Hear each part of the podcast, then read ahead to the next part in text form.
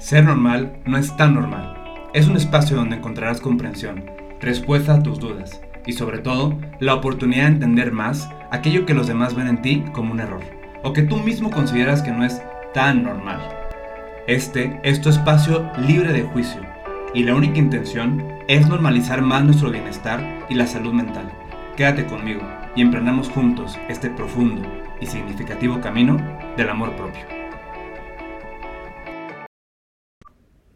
Hola, hola amigos, ¿cómo están? Bienvenidos a otro episodio de Ser Normal no es tan normal.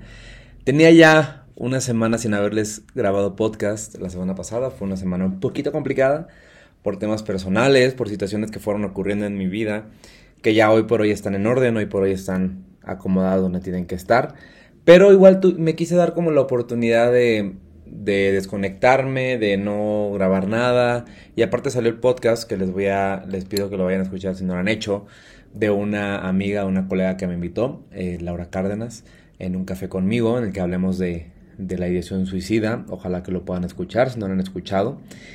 Y pues nada, el día de hoy quería regresar con ustedes que a compartirles de un tema que sinceramente me parece muy importante. Eh, me, me he afrontado como a situaciones en mi vida últimamente en las que pareciera que, no pareciera, en las que tengo la certeza que todo va bien. Y a pesar de que hay dificultades, a pesar de que hay cosas que pues me sacan de control, que me, les digo, la semana pasada fue un tanto complicada emocionalmente, em, me doy la vuelta atrás y observo y contemplo y me doy cuenta que realmente en mi vida pues todo va en orden, todo va bien.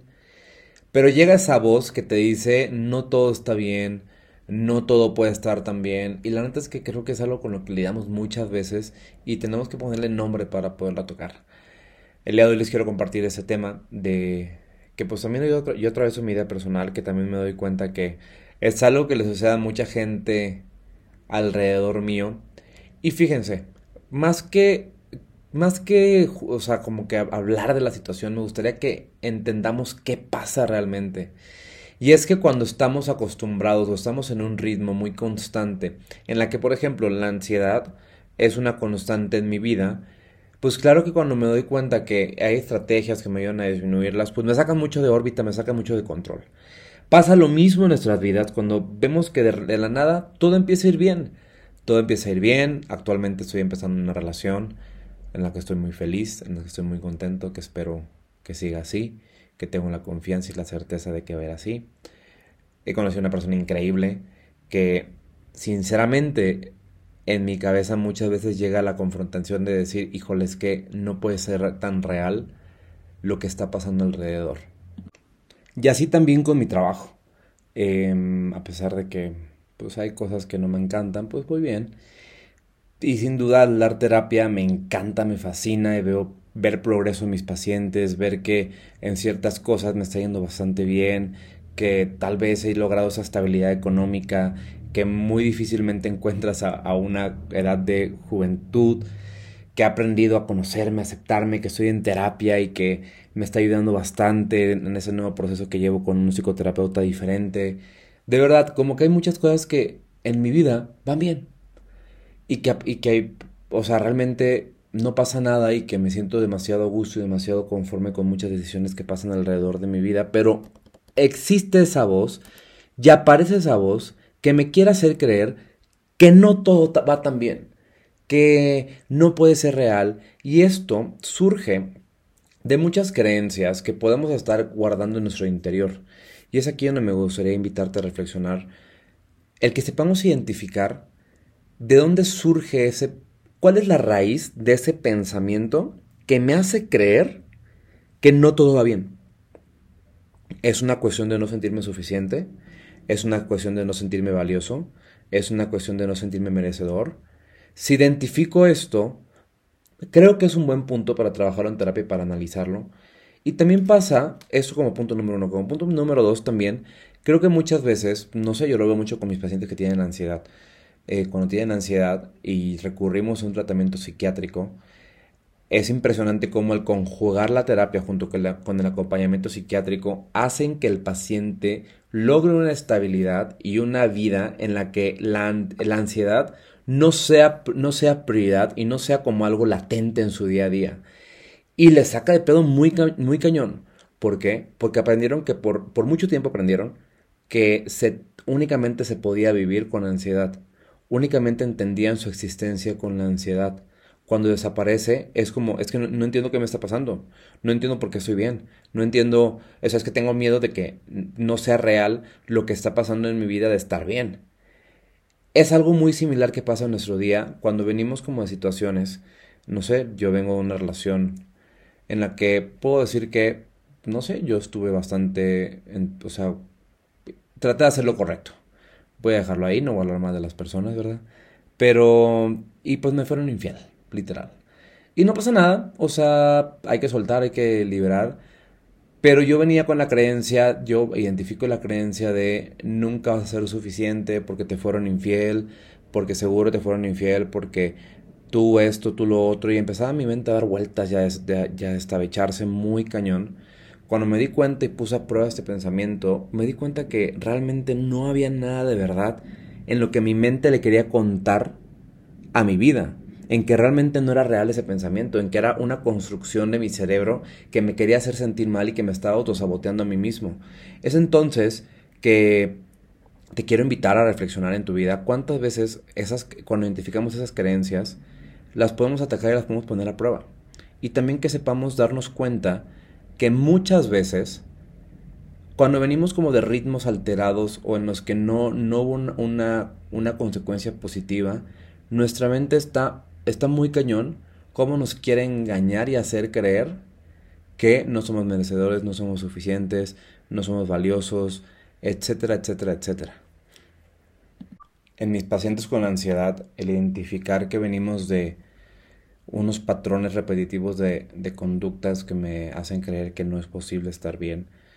Cuando empezamos a habituarnos a lo que es estar bien, se van de terapia y los doy de alta y se van felices, se van realizados, se van con herramientas y se van sabiendo que son capaces de afrontar una vida sin ansiedad.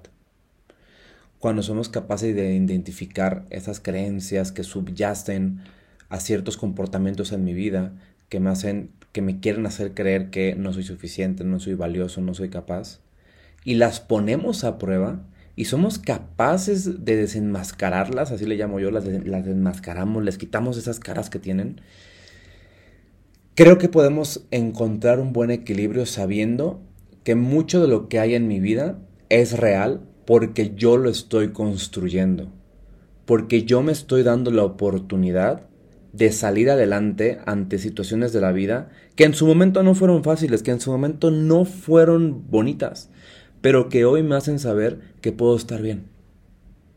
Que en su momento no estar bien estuvo bien, porque hoy estoy viviendo el fruto de aquello que fue consecuencia en mi vida de manera negativa, entre comillas, pero que me trajo una lección. Y que hoy me estoy aprendiendo a habituar a un estímulo nuevo, a un estímulo positivo, del cual yo soy capaz de identificar que pues soy merecedor, que soy capaz y que también es posible vivir con él. Empezar a hacer conciencia, evidentemente, es un proceso, creo yo, muy bonito, porque nos ayuda a comprobarnos y pues inclusive yo hoy, digo, les puse el ejemplo de mis relaciones, pero hoy yo puedo decir, híjole, a esa persona que me fue infiel, gracias, gracias porque te llegaste, porque fuiste infiel, y gracias a eso me doy cuenta que puedo encontrar una relación, un amor que valga la pena y que sea del cual sepa que sí quiero. Y ahora sé lo que no quiero para mi vida. Y ahora sí te puedo soltar y puedo permitir cosas nuevas en mi vida. Cuando hacemos este clic, a mí personalmente me ha ayudado bastante y me ha ayudado a darme la oportunidad de saberme merecedor de muchas cosas, de saberme capaz de lograr muchas cosas, de saber que a pesar de lo que nos puede decir el mundo, las circunstancias y todo aquello que me quiere sabotear, que no lo había usado, no había usado esta palabra porque no me, no me encanta, pero la uso ahora. Ahora que, me, que no me permito sabotear, soy capaz de disfrutar, soy capaz de disfrutar el momento, de vivir al máximo, de ser consciente y de vivir plenamente cada minuto de mi vida. Vivir plenamente cada minuto de lo que me está tocando vivir, a pesar de que en el pasado no, no estuvo tan bonita la situación, por así decirlo. Pero hoy la puedo reconocer como una nueva oportunidad de aprendizaje y en la que también me reconozco merecedor de todo lo que he construido en mi vida y que ahora regresa a mí al ciento por ciento y que realmente vale la pena ser mejor, dar lo mejor de mí y que también vale la pena no estar bien en ciertos momentos para que cuando lleguen estos sepamos reconocerlos y decir estoy bien en este momento y lo voy a disfrutar al máximo. Ojalá que esta pequeña lección que te comparto, ojalá que este, este aprendizaje que yo tengo en mi vida, esta vivencia que tengo en mi vida, valga la redundancia, te ayuden en algo y que aprendamos a distinguir que pues hay que habituarnos a nuevos estímulos cuando son positivos y hay que desenmascarar creencias que nos quieren, valga la redundancia nuevamente, hacer creer que no somos capaces, merecedores suficientes, etcétera, por cosas del pasado que he vivido que quieren, que quieren arrastrarse a mi presente. Vamos a desenmascarar esas creencias, vamos a habituarnos a estos nuevos estímulos y sobre todo vamos a reconocernos merecedores de lo que hoy estoy viviendo y lo que hoy me hace sentir plenamente. Gracias por estar aquí. Gracias por darme la oportunidad de seguirte acompañando en este proceso de salud mental. Gracias por acompañarme en ese proceso de saber que vamos creciendo el uno con el otro y que podemos estar bien y que nuevamente recordarnos que ser normal no es tan normal. Les mando un fuerte abrazo y nos vemos la próxima semana.